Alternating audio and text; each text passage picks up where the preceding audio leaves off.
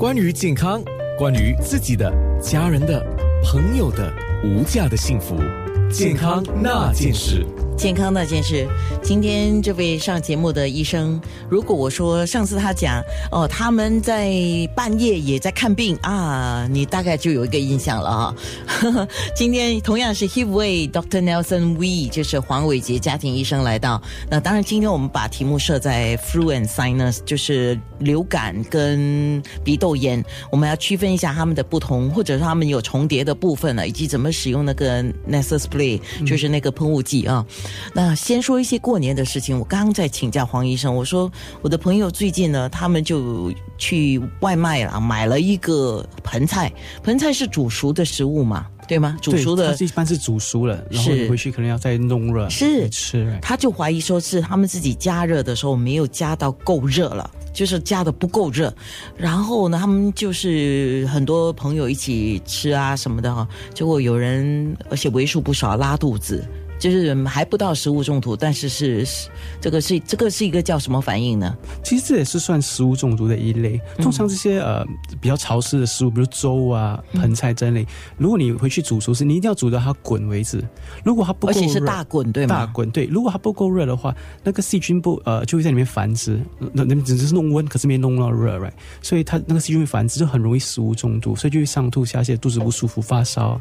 哦，所以我是建议，如果你呃买盆菜，你一定该应该煮到完全烧为止，而且不要对，而且不要留太久，吃完了之后就不要再收多一几个钟头再弄热再吃。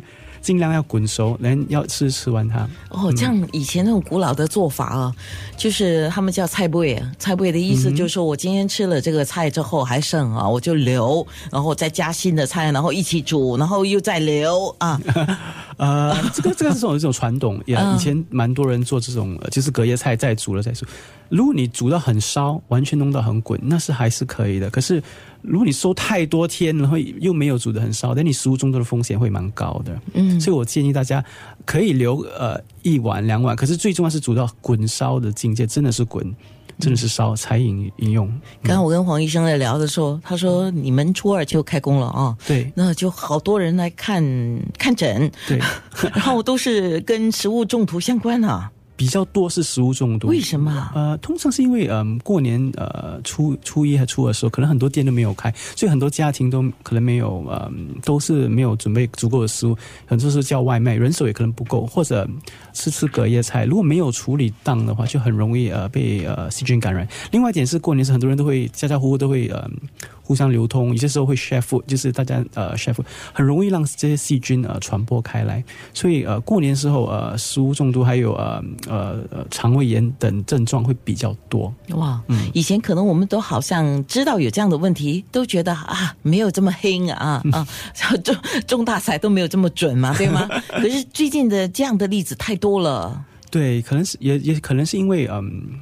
呃，最近我们的天气也是不是这么好，所以很多人是休息不够，又忙着过年，免疫力也会降低，所以就更容易呃受到感染。另外一点就是过年通常是吃吃吃吃了吃了一餐，过了一两个小时又吃，很容易会嗯吃过头，消化不良，还有产生别的呃消化的，都是跟肠胃有关的问题，都是肠胃性问题。好，那么等一下下一个节目下一段我们就会说 flu and sinus。我那我先问完这些问题啊，就。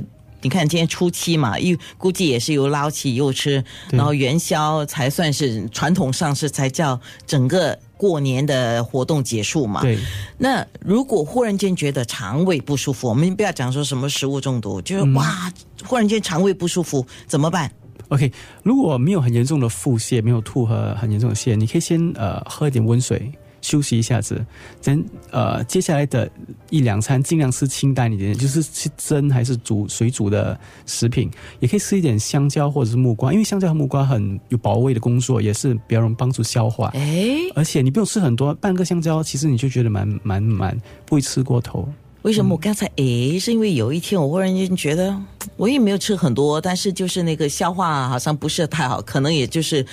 平比平时吃多了哈。对后来我吃一块香蕉，我果然舒服。哎，不，不是香蕉，我吃了一块木瓜，我反而舒服。对哦，原来、嗯我知道木瓜可以帮助消化，可是我还不知道它有这个保护我们的胃的作用。对，通常这种呃呃木瓜、香蕉等水果，它们都有很多 mucopolysaccharides，很容易保护胃，就是有有保护胃功能。相比如果橙和呃呃呃苹果这些比较较酸的水果，你就尽量要避开，因为它们的酸度蛮高，很容易会伤到胃。哇，非常好，这个平时都用得到的一个知识啊、还有就是吃错东西，马上要做什么事？如果万一你吃了一样东西，比如吃个蚝生，你觉得味道很很差，觉得有个异味，你当然是就是不要继续吃。第二点是，如果家里有一些碳，就是 carbon ultra 哦 carbon cap 呃这碳片对碳片，你可以吃大概呃四粒左右。碳片啊、它主要的功能是它可以吸收毒素，还有有排毒的功能。所以如果你马上吃了你觉得是不对的食品，你立刻吃碳片的话，它能够呃帮助缓阻那个中毒的，减低那个中毒的几率，还有吸收掉那些毒素。可是吃碳片你是不是要多喝水呢？应该多喝水，因为碳片本身是不能被消化的，所以你你排便之后也会发现到你的便会变成黑。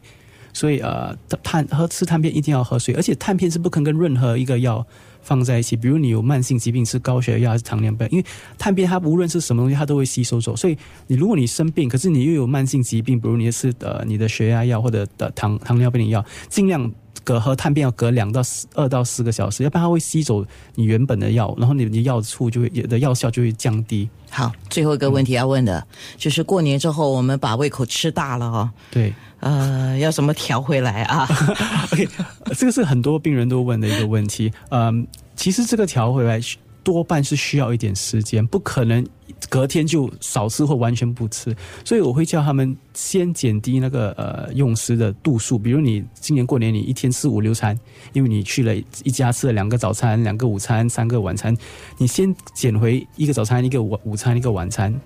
然后再减量，先减那个 frequency，再减那个量，所以量就慢慢减回以前的量，这就会比较不会那么容易有反弹。因为其实如果你忽然间减的很厉害，你会有胃酸或胃灼热的感觉，所以先减那个 frequency，再减那个 quantity，就是那个量。是，刚刚跟黄伟杰医生谈的这段话，我觉得太值得我们一再一再听啊。好，我决定把这一段重播。健康那件事。